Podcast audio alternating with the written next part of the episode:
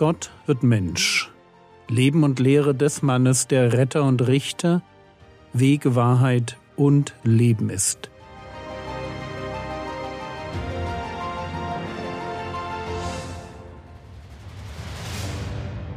Episode 374 Das Bekenntnis des Petrus Teil 3 unser aktueller Text ist Matthäus 16, die Verse 17 bis 20. Und Jesus antwortete und sprach zu ihm, Glückselig bist du, Simon bar Jona, denn Fleisch und Blut haben es dir nicht offenbart, sondern mein Vater, der in den Himmeln ist. Aber auch ich sage dir, du bist Petrus, und auf diesem Felsen werde ich meine Gemeinde bauen, und des Hades Pforten werden sie nicht überwältigen. Ich werde dir die Schlüssel des Reiches der Himmel geben, und was immer du auf der Erde binden wirst, wird in den Himmeln gebunden sein, und was immer du auf der Erde lösen wirst, wird in den Himmeln gelöst sein.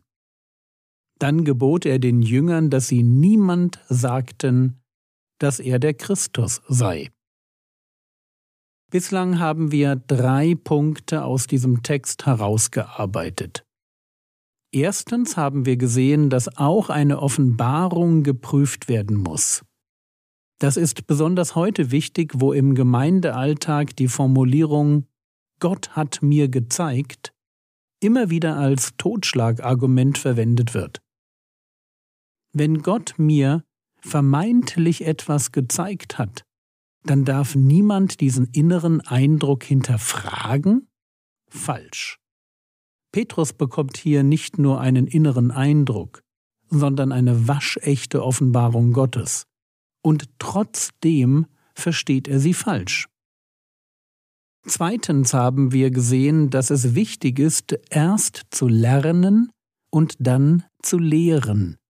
Die Gefahr ist groß, dass Christen sich viel zu früh als Lehrer aufspielen, obwohl sie noch lange kein tiefes und umfassendes Bibelwissen haben. Das ist der Grund dafür, dass hier steht, dann gebot er den Jüngern, dass sie niemand sagten, dass er der Christus sei. Und drittens verspricht Jesus dem Petrus, dass er ihn mit seiner etwas kantigen Art gebrauchen wird, um die Gemeinde zu bauen. Matthäus 16, Vers 18 Aber auch ich sage dir, du bist Petrus, und auf diesem Felsen werde ich meine Gemeinde bauen, und des Hades Pforten werden sie nicht überwältigen. Zwei Fragen. Erstens. Bekommt Petrus hier eine besondere, herausragende Rolle unter den Aposteln? Das wird von katholischer Seite ja gern behauptet. Zweitens, wie kann Jesus hier von Gemeinde sprechen, wenn die doch erst an Pfingsten entsteht? Die erste Frage beantwortet sich ganz leicht. Wir müssen nur ein wenig weiterlesen, um zu sehen, welche Frage die Jünger umtreibt. Matthäus 18, Vers 1. In jener Stunde traten die Jünger zu Jesus und sprachen, Wer ist denn der Größte im Reich der Himmel? Oder Lukas Kapitel 22, Vers 24. Es entstand aber auch ein Streit unter ihnen, wer von ihnen für den Größten zu halten sei. Also wir merken, die Jünger selbst sehen Petrus nicht als die Nummer eins an. Würden sie das tun, müssten sie sich nicht darum streiten, wer von ihnen der Größte ist. Und es gibt noch mehr Argumente gegen eine besonders herausragende Stellung des Petrus unter den Aposteln.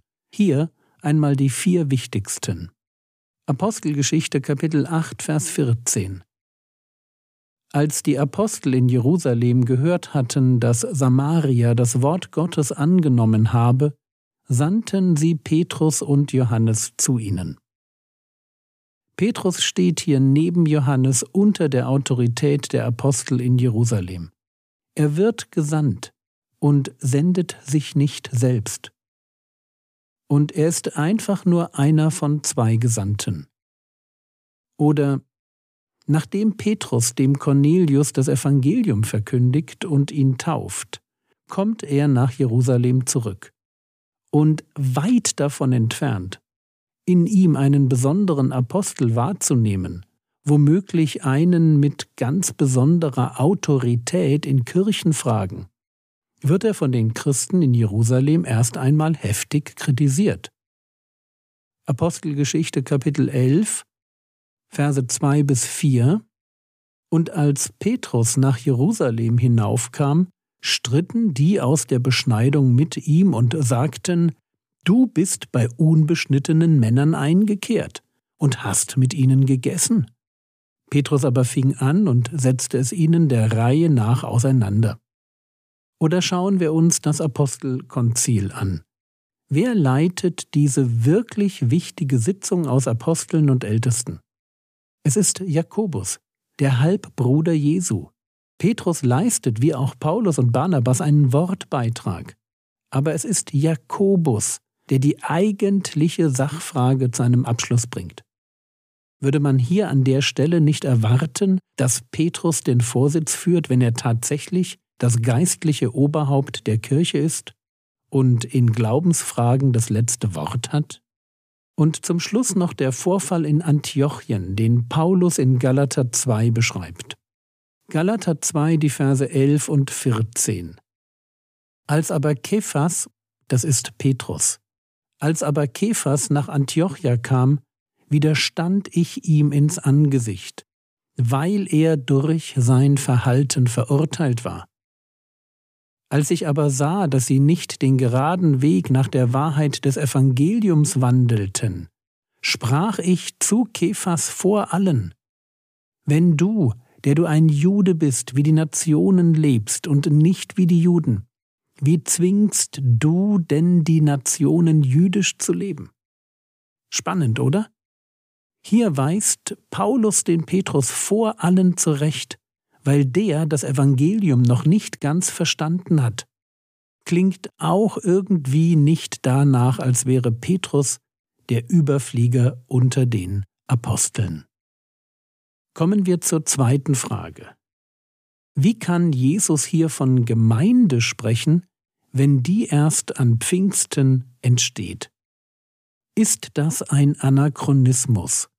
womöglich ein Hinweis darauf, dass dieser Text von den Christen nach Pfingsten Jesus in den Mund gelegt worden ist. Und nein, das ist er nicht. Warum nicht? Zum einen ist das Wort, das hier steht, Ekklesia, also Gemeinde. Das Wort ist ein Begriff, der ganz allgemein für jede Form von einem Zusammenkommen verwendet werden kann. Wo Menschen sich treffen, ist Ekklesia.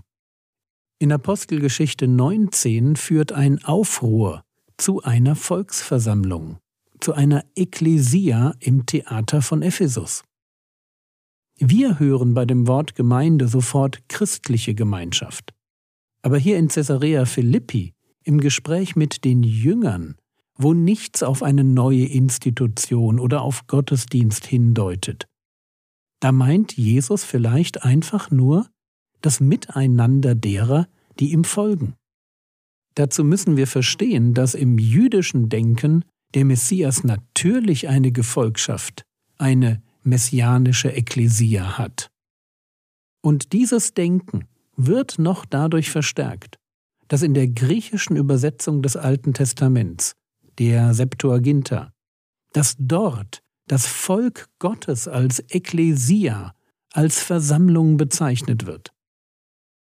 Wenn der Messias also derjenige ist, der das wahre Israel um sich sammelt, dann macht es doch gerade Sinn, die Gemeinschaft der Messias Gläubigen als meine Gemeinde zu bezeichnen. Was sonst hätte Jesus sagen sollen?